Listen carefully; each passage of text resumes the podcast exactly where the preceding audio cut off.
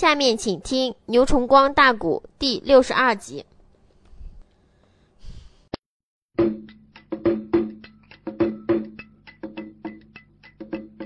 东老公如此这般往下问，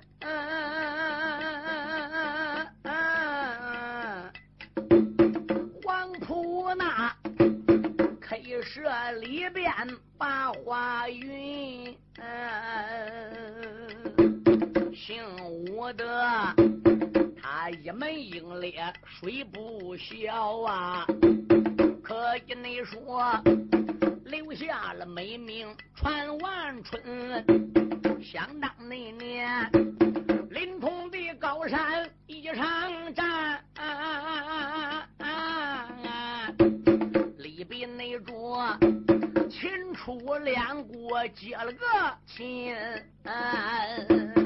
谁料你想啊，出来个奸贼非无忌，害了吴家共满门。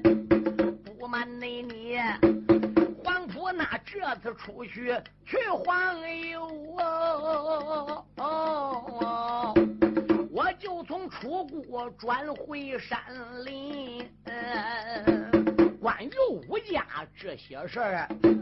房普那听得满耳论，我不瞒你说，东高公，哎，你找我两趟，我没在家。这一次我出去啊，已经玩了两个多月，我就是专门奔楚国郢都皇城去玩的，因为我有一位朋友搁郢都了。通过这一次到郢都，我已经听我朋友谈，吴家一门老少死的确实亏，特别他大哥吴尚。死了，跟任何人也没说一句话。关于他父亲吴车临死前还骂楚平王一大套，哎，满朝文武百官呢，还都跟他说几句话。吴上往银龙殿一跪，说：“我主在上，臣子见驾。”！这金瓜武士上去用金瓜就把吴上砸得脑浆崩裂。你说吴家死的怎能不亏？那些斗宝将军吴元那样的角色可怜。赵天化影像图逮他，哎，大道不敢走，走山道人哪乱钻，形成了草木皆兵的地步。嗯，我这刚刚到溧阳山，我还听人讲的了。头回伍子胥啊，搁昭关这个地方还出现了，一闯昭关没过去，两闯昭关没过去。说句良心话，吴家呢死的确实亏哦。你黄埔那总算说一句人话。你虽然说吴家死的亏，也是出自于良心说的。那么伍子胥要过不了昭关，搬不来人马，吴家这个大仇啊就不能报。伍子胥要能过昭关，骗过沙将，顶到吴谷，能搬来救兵，忠良良将，吴家老少，这个大仇就可以报。作为你黄婆那来说。你还是愿意叫伍子胥过不了昭关？你还是愿意叫伍子胥能过昭关呢？黄婆那说：“那我当然巴不得他能过去喽。”嗯，忠良良将人所敬，奸臣贼子人所恨。我不巴不得他吴家大仇能报吗？哦，你巴不得他大仇能报，现在都都过不了昭关。伍子胥现在有了难，我打个比方说，要找到你黄婆那了，你可能帮忙呢？黄婆那说不能，哦，那你为什么帮忙？你没有这个能力。黄婆那说有，有这个能力，但是有这个能力我也不帮。哦，那你既然有这个能力，你怎么又不帮的呢？因为我跟伍子胥没见过面，他也认不得我，我也认不得他，偶尔的只是搁影像图上看过啊。你想想，俺又不沾亲，俺又不带故。俺又不是朋友，俺连个面都没见过。哎，东高公，你说我凭什么帮他呢？他再是忠良良将，我跟他一面之交没有。你叫我走上都帮他忙，我能帮吗？这还不讲，他是现在顾家大叛，到处挂商单逮，逮到他上城约一两骨头，一两金，一两皮肉，一两银。嗯，那我要帮这样人，要俺人官府猎到了，我黄埔那这条命不也都完了吗？啊啊啊！东高公说有理，那话再说回来喽。好，你不认识他，对不对？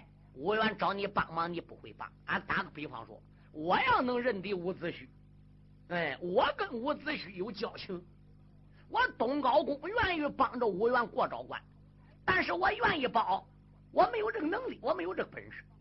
你有这个能力，你有这个本事，你能帮上忙，但是你又认不得他，能不能通过我东高公这个面子，请你黄埔拿出来帮伍元这个忙呢？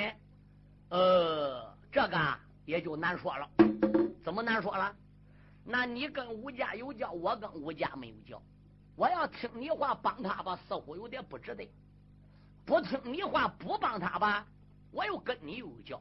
哎，话再说回来，东高公。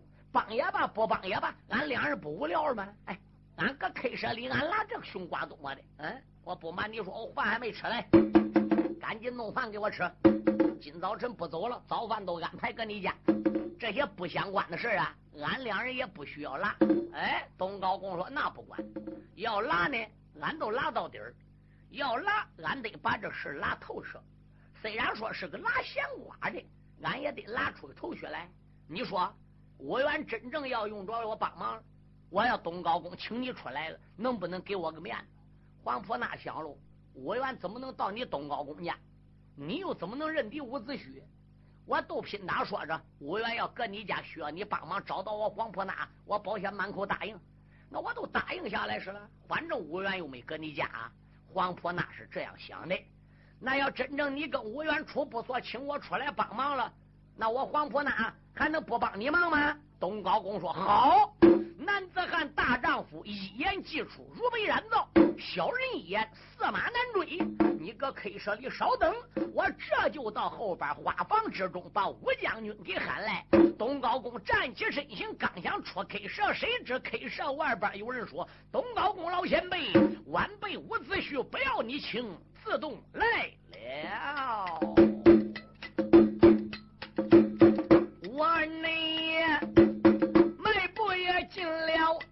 待客的听，忙忙内的保安当兄开了个声，出言来没把别人叫，黄埔那前辈得了一声，老人家在上我在下，给你十里道来领啊。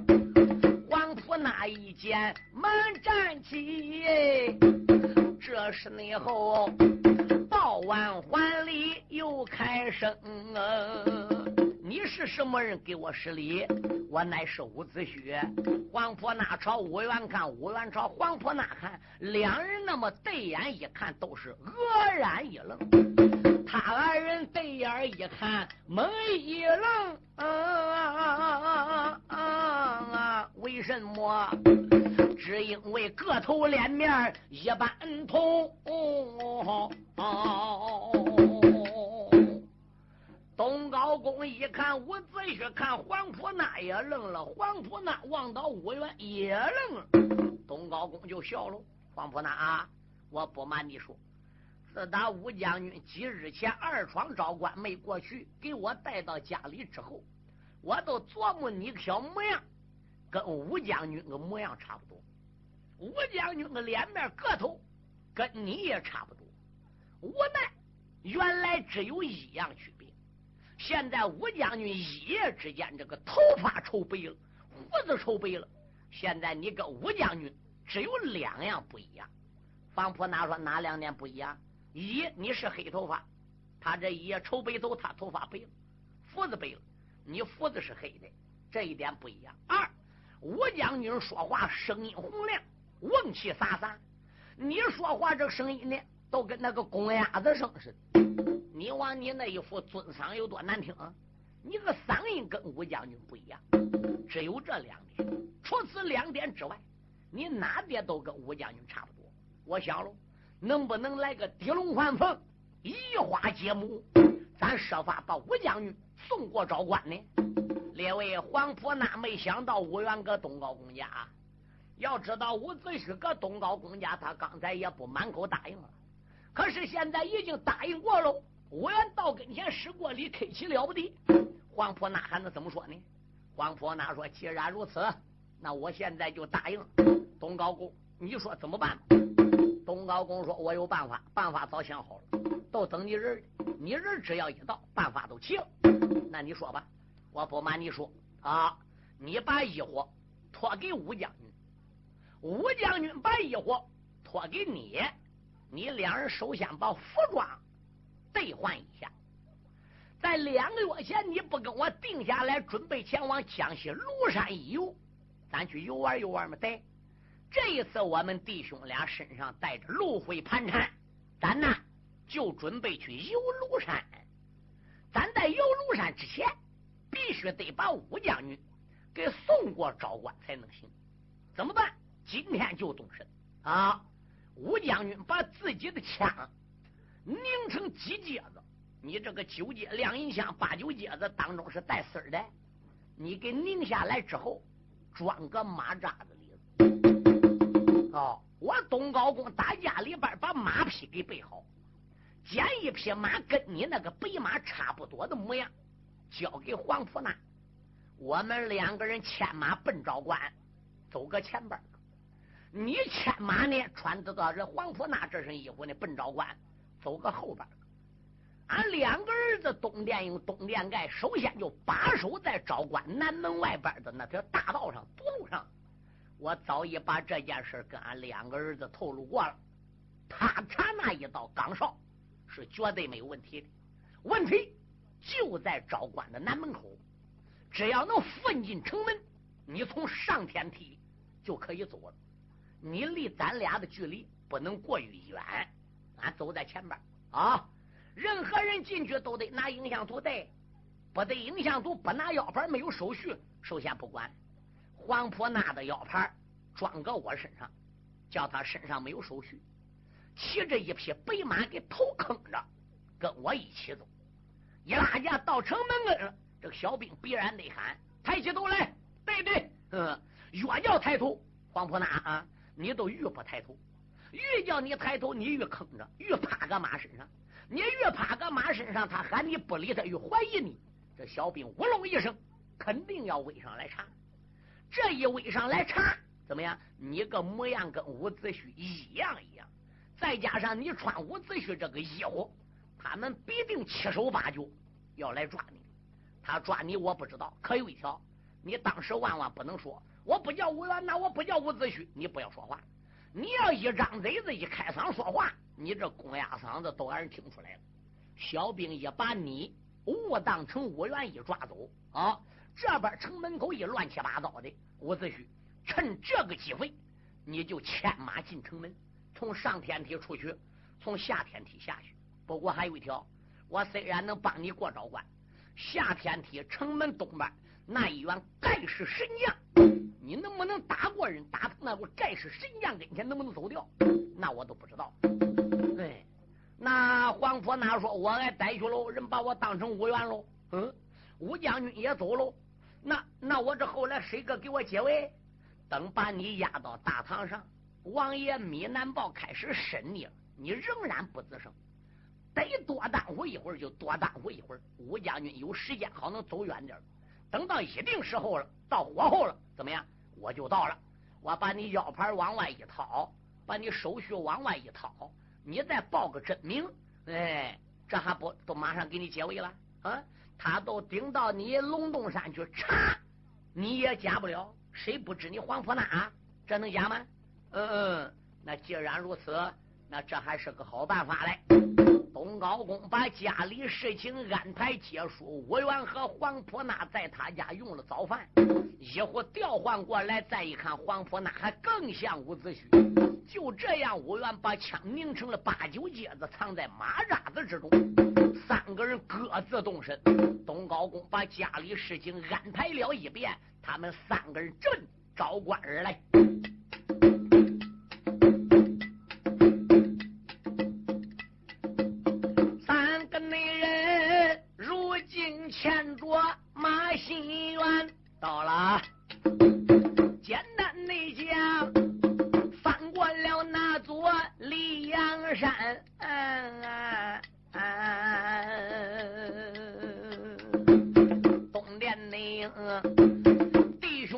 亲自来查岗啊，三个女人被他放到城门前，嗯，伍子胥搁东高公家光睡觉都睡几天，东高公兜一头西头忙的到处为伍子胥过招关想办法，哎，这周围东高公还有不少朋友。所以今天三个人打溧阳山的山下哇，这条大道奔昭关南门来。东殿英、东殿盖弟儿俩是亲自查岗的，在这里边做了手脚了。因此，这三个人先后打东殿英、东殿盖面前之所以能过来，这就是东高公暗地使一把劲。你别说，这头一道岗哨是十分重要的。为什么？他要在这头一道岗上发现你了，你都打算穿过去了，你还不到南门，他信号都撒去了，人家把城门一闭，你都没发信了。这敢打头一道岗上没发现你这一接近城门，就算说被人发现硬闯也能进昭关，所以这头道岗是最重要不过。他三个人如今也穿过头道的岗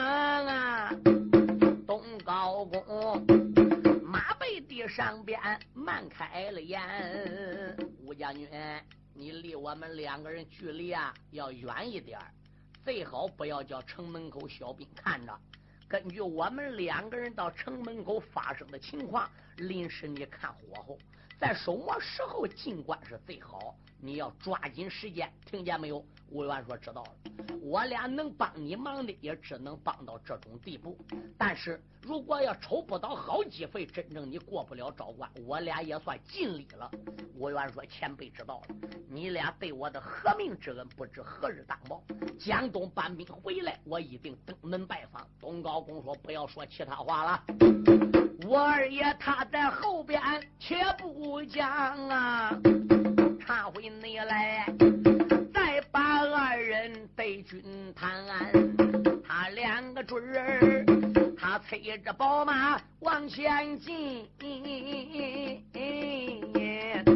城门内口啊，那一些小兵把守的严啊。二爷伍子胥在后边吊着，跟有一二十步。他两人呢，这会儿都到城门口了。就在这时候，就听一名千总说话了：“站着！”有一个老百姓给喝的，磕噔下站。哟，官爷有什么事吗？罚五两。这个老百姓说：“官爷为什么要罚五两？你是伍子胥。”哎，二爷伍元阁后心中暗想：黄埔那队东高公还没到根儿。前边小兵怎么怎么查到五元的呢？嗯，这个老百姓都说：“官爷，我不是五元，不是五元，不是五元。你那个眼长得怎么跟伍子胥长一样？来来来，把影像图拿过来对对。你往你这个眼长得可跟五元长眼长一样？那那官爷，我这眼长跟五元眼一样，怕什么的？眼长跟五元眼一样，就得罚五两，掏不掏？要不掏五两来人，要把他砸个牢房里子。”看你还出五两银子，嗯，还你还去坐牢？这个大哥一听，哎，他乃我宁愿出五两银子，我也不去坐牢。那那官爷我都给五两是了，过去吧。嗯，黄婆那坐个马身上，心里怪生气，心中暗想：孬小子，你都拿查伍子胥这事来榨取老百姓的银两，你说这老百姓日子怎么过吧？东高公也生气。武元搁后边听到，又好笑又好气。笑的是你不是武元，你给他银子吗？气的是小兵的不讲理啊！就在这时，就听官兵又喊：“站着！你也得罚五两。”这个大哥说：“怎么罚我五两呢？你是伍子胥，我怎么能是武元呢？我姓侯，我叫侯六。去吧，管他妈妈的侯六侯七！你往你那个贼长的！”可跟伍子胥贼长一样，嗯，大家把影像都搬过来对对，你看他贼像不像？嗯呃，钱总，这家伙贼呀，还真像五元的贼哦，像五元贼，那就该罚五两，掏，那要不掏，马上砸牢房去。哦，那那官爷我就给五两，过去吧。站住！嗯，那官爷干什么的？你是伍子胥，我也是伍子胥，对，你是双料的伍子胥。那官爷，我怎么还能是双料伍子胥的呢？你呀，鼻子长跟伍子胥一样，脸长得也有点像伍子胥。你脸像得罚五两，鼻子像更得罚五两。你这两样长得像五元，你不是双料的吗？罚十两。哎呀，官爷我没有啊，都落八两，啊都落八两了，八两也都将就吧，过去吧，少给二两。我乖乖，这个双料的伍子胥还罚八两。东高公、黄埔那队伍员都看见，都听到，心中暗想：官府里这一般的贼子不讲理，都以罚款为名哦。老百姓整个挨他坑苦了，他都知罚都。就在这个时候，黄埔那就到根他把个头一坑，不吱声，站着，哎哎哎，那个骑白马的站着，把头给抬起来，看看是不是伍子胥。黄婆那也不抬头，叫你抬头，你听没听见？黄婆那还是不抬头。哎，弟兄们注意，防止他是伍子胥，他怎么怎么不抬头的？小兵啊啦一声，还不如上来把这个人给坐着啊！他马身上边给拖下来，闹小子下来的，叫你把个头抬起来，你怎么个头起着就不抬头？嗯，左到的头发把子往上边薅，硬把他个头薅起来，看他个对的印象图是不是五元？小兵左胳膊的啊，搂腰的，薅头发的，硬把黄埔那个头嘣儿，还不如给他嘣起来了。当兵的拿过影像图一对，哎呀，千总爷，这就是叛贼伍子胥啊！赶紧给捆起来。黄埔那丁丁也没吱声，啊啦一声，官兵整个围过来，捆着黄埔那扑奔大堂去见米兰豹，走下来了。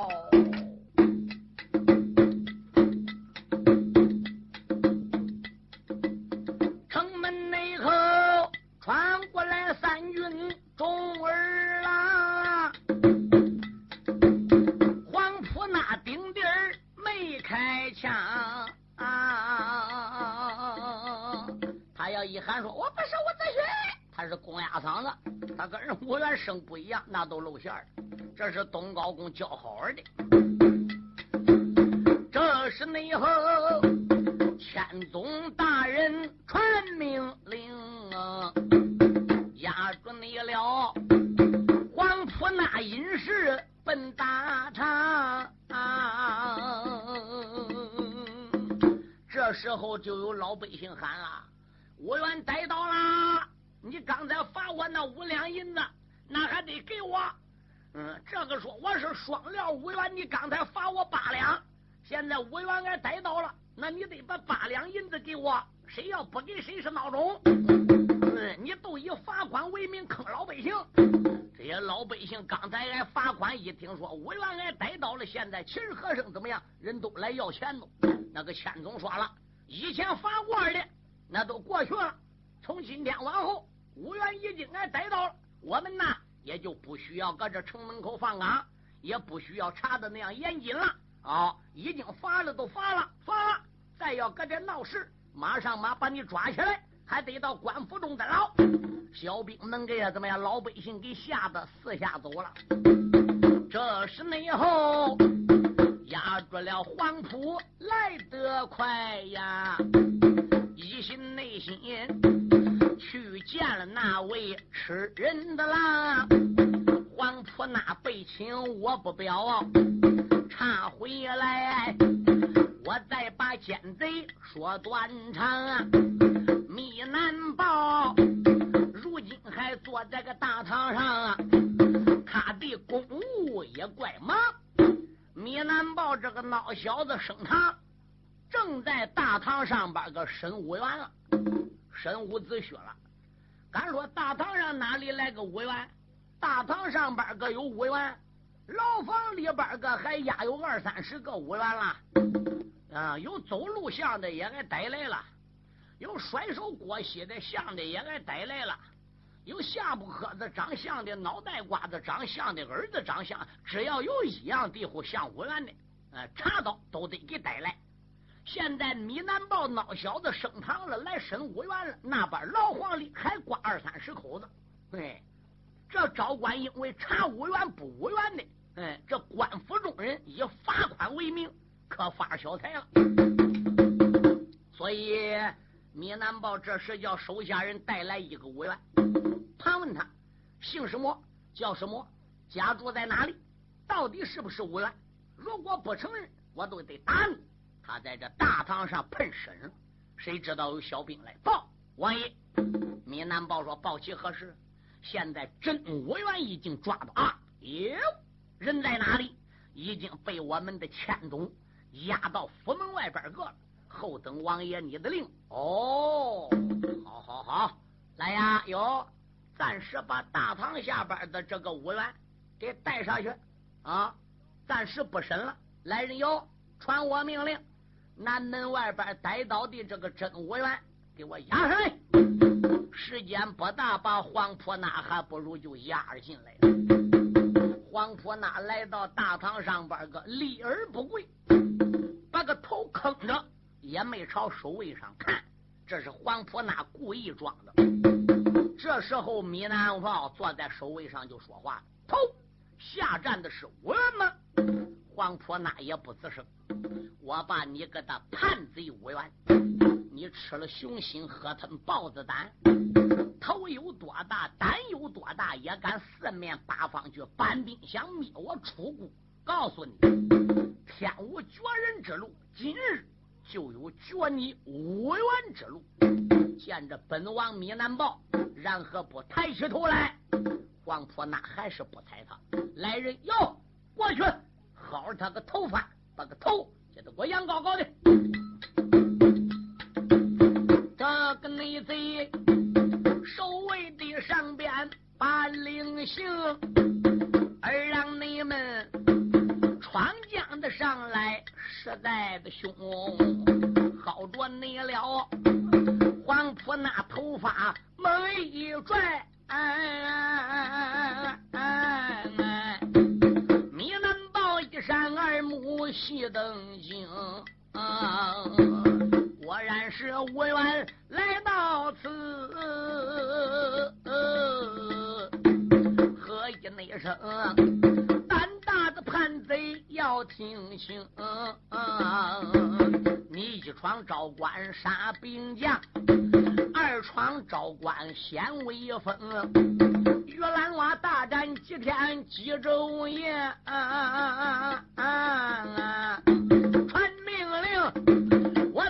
群打对群勇。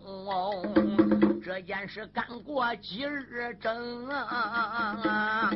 你不能该三次要过我的城。这一次背着本王来拿住，我还有一件的事情要说清。伍子胥，你给我老实的回答，你非要过昭关不可？什么意思？昭关东边三四十里路，这就是大江。大江的上下游被我封锁八百里，你就算说过了昭关，你也过不了沙江。你一闯、两闯、三闯昭关，非要过江不可。我来问你，你准备到江东哪个国家去的？你准备找谁个借兵？借多少兵？回来之后，你准备想干啥？就这口口声声骂你叛贼，你还不承认？难道说你不是个叛贼？黄婆那还是不吱声。哎，当时候怎么样？闽南报都想了，乖乖，这凡人不开口，神仙难下手。嗯，这他现在就是死不吱声，眼皮也不翻。你说你能拿他怎么着？来人呐！哟，立即给他给我动刑。黄婆那一听要动刑，心话乖乖，我这得说话了。我这要不说话，一会儿开始揍我了，我能受了吗？再转念一想，别忙，我得多耽误一会儿。黄知武将军走不掉，哎，我挨打都挨打吧。这时候啊，就听手下人说了：“老爷，准备给他动什么刑？”这时候啊，米南豹就说：“把我孬小子武元拉到大堂下边个，叫他搂那个抱柱，哎，把他这个身体给我捆到抱柱上边个，用棍在身上给我排柱打。”哈啦一声，把黄婆那拉下去了，两手一拉，搂抱住，苦苦叫，接到绳子给他捆好了。这时候有堂下小兵把大棍端过来。这时候，怎么样？米南豹又说了，两边别忙打。最后伍子胥，哎，连你我当初通电称过臣，我再问你一句话，说还是不说？再要不回答我的话，这就要下令打了。黄婆那还是不吱声。米南豹说：“打！”唰，一棍打下去。哎呦！你想这些家伙把黄婆那当成五元打的，他能不使劲吧？这一棍下去，黄婆那是个隐士，是文人，哪天受过这个罪的？本来来绑的他都想显了，可怜没显出来，坚持的咬牙的。现在这个大棍一揍到身上，啊！他这个公鸭嗓子还不如露馅儿。米南豹心中暗想：这一棍下去都打没有人枪了，这要再使劲揍他，更没有人枪。来人哟，给我使劲打！啊，越揍越没有人枪。越打越喊难听，哎，米南豹一听怪哉，我怎么听声音有点不对劲儿啊？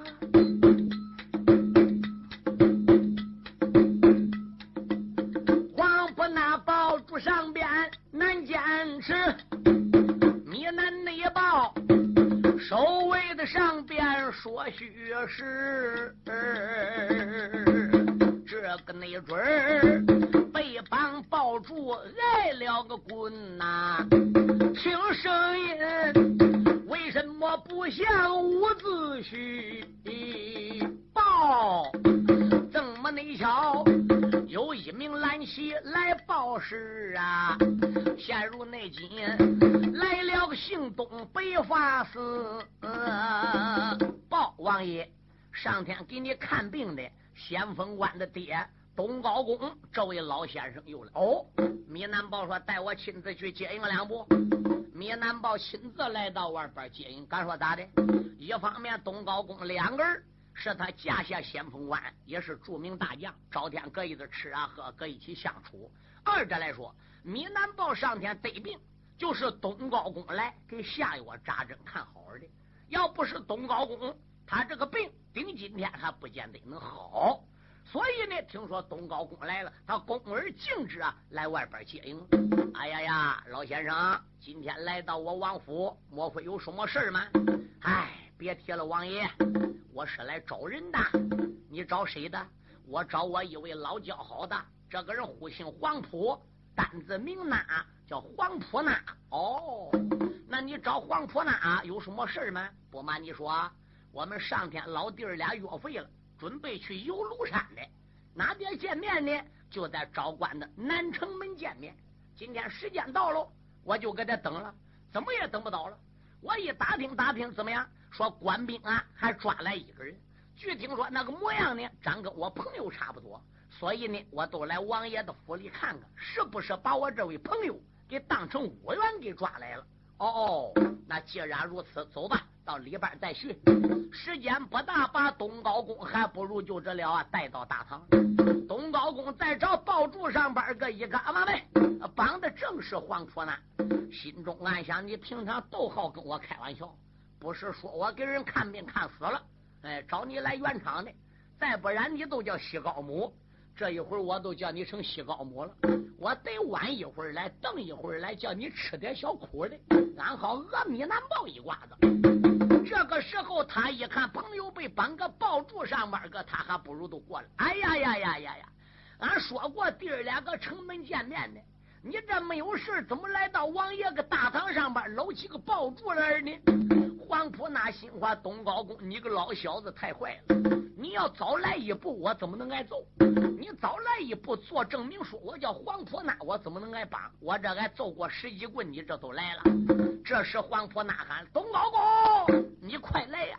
我冤枉啊！他们给我当成五元逮了。米南豹一听，乖乖，这麻烦了。嗯，这东高公到这个地方认敌他了，他也认敌东高公，人这两下是朋友。我都听他妈嗓子里喊出来声音，有点不对蛋子。哎呀呀，这闹半天是黄埔那。东高公说道一声：“王爷，然后把我朋友黄埔那给带来。”哎呀，他不是五元吗？嗯，他怎么能成五元了？哎呀呀，王爷，你认错了。他模样虽样像，个头差不多。难道你从声音当中也没听出来吗？米南豹说：“黄婆那，我怎问你，你怎都不说话的呢？”黄婆那说：“我凭什么说话的？你喊喊无缘的，你喊喊无子胥的。我叫黄婆那，我又不叫无缘。你要喊我黄埔那，我能不理你吗？你口口声声喊的是五元，我又不叫五元，我知你喊黑。哎，米南豹一声，对，我是喊的嘛五元，我没喊黄埔那，人凭什么理我的？你看，你看，你看，这才弄得误会。我亲自来给松绑，绑绳给松下来了。黄埔那就说了，嗯，王爷今天亲自给我松绑，也不能罢休。无人呐，无字呐。告人死罪，即有死罪；告人何罪，即有何罪。九告不立原词，一字入宫门，九牛拔不出。你把我抓当成五元倒是小事，你在大堂上以抓五元为名，到处罚款坑害老百姓。我跟你到官府里打官司，抓跑躲在进皇城面见你皇兄楚平王。我黄婆那也不能跟你拉倒，我是善给人打官司。米南豹一听，乖乖，这抓错人，给人赔礼，还说什么？他有点害怕了。东高公来到米南王跟前说：“米南豹跟前说，王爷不瞒你说，我这位朋友是个黑米子，一年到头跟人写状子打官司。他要不插手打官司拉倒，他要插手打官司，打到京城里从来也没入过。据听他讲，到现在有生之年已经给人打过四百多场官司了。他就以打官司告状为名。那你想想，这一次你把他误会抓成五元了。”而并且又把他打得遍体鳞伤，他能跟你拉倒吧？黄婆那说把我打伤还倒是小事嘞。小兵搁城门口七手八脚来雇我一个人，逮我是家，把我身上二百多两银子整个给掏没有了。那我身上带二百两银子，跟你准备上庐山去游玩的，现在哪有一两了？不相信叫小兵过来掏掏。嗯。小兵过来一掏，到哪有二百两银子？一个也没有了。黄埔那说，整个叫你小兵翻去了，他坑害老百姓讹人。你说我这二百两银子谁可给吧？东高公说：“王爷嘞，二百两银子算什么？你身为顾家王爷，反正是顾家的，这个人又是外贼包，还有难缠。”一旦因为这二百两银子要吵起来、闹起来、打官司到京城里告状，王爷这不有辱你的名声吗？我看干脆你不如暗地给他二百两银子，我再跟他说两句好话，圆圆场就算了。米南宝心中暗想：乖乖，这抓来的人不但不是五元，我还贴二百两银子。你说这得花多少款，抓到多少假五元才能够补这一个的？你抓到假五元只罚他妈五两，双料才罚十两吗？他一人给开二百两去。嗯，这东高公阁里车棚车棚收脚收脚，米难道没有办法又还得了黄埔那二百两银子？黄埔那恨恨不已，斗着还要告状，好不容易东高公才把黄埔那给拖走。米难报一声令下，说这是黄埔那，不是我要抓假了，继续封锁南门，防止伍子胥过关。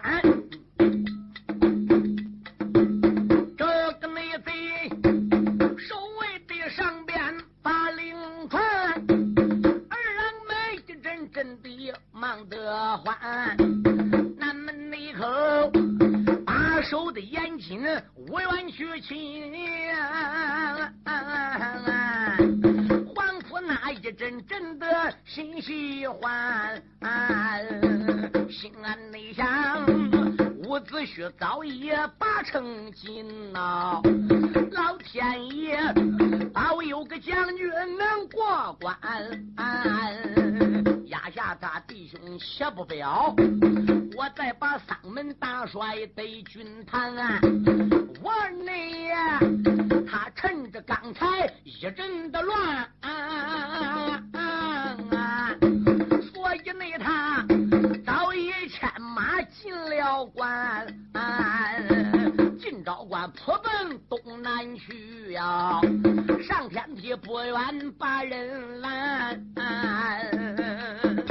二爷伍子胥趁刚才装黄埔那那一阵子骚乱，早已牵马进城，官兵都已经押黄埔那走了。他上马一领偏鞍，嘣入到昭关的东南上天梯。再一看上天梯怎么样？高在云端之中，一蹬一蹬一蹬往上去。他牵着马，还不如就往上边个走了，太高了。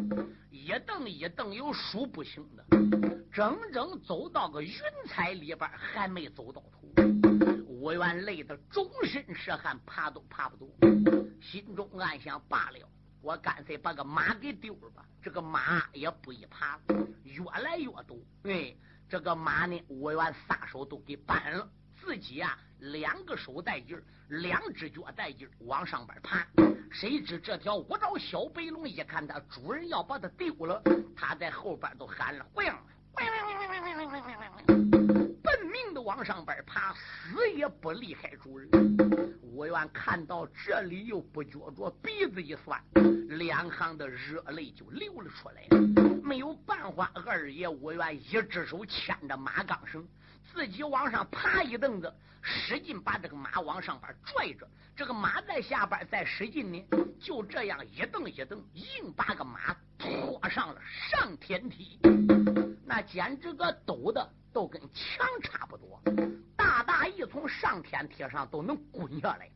所以这个马它身子长，要有一丈二，它这两条梯子八个上边凳子，底边两个梯子还得给七八个凳子。因此，它这前后蹄子一拉那么长的距离，这个马都跟昂脸去爬墙那棍似的。他当然没有人料理了，所以这是五元呢，硬往上边拽的不容易，才把五爪小白龙给拽上了上天梯。坏了，顶到上天梯这一拉架往下边去，都更难走了。铁头树爷的五元没有办法，就坐个凳子上一蹬一蹬，慢慢往下边滑的。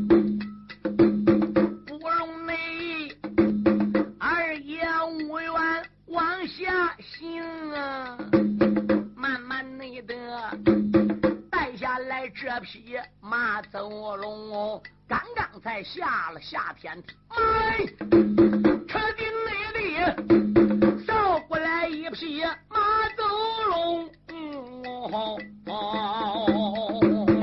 我呢马背吊鞍，留神王拖来了一将。怎么威风？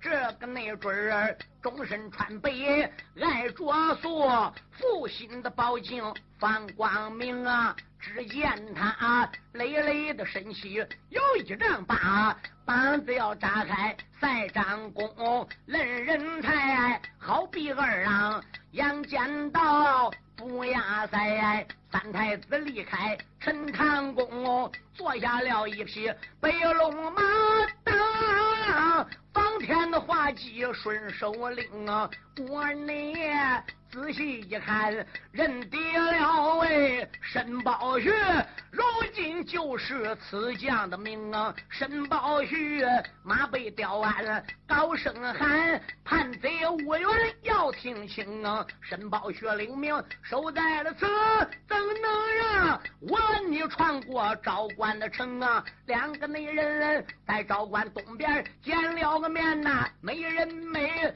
当中要把病人领啊！眼睁睁夏天的提前一场战，单等那着下一篇典故接着听。啊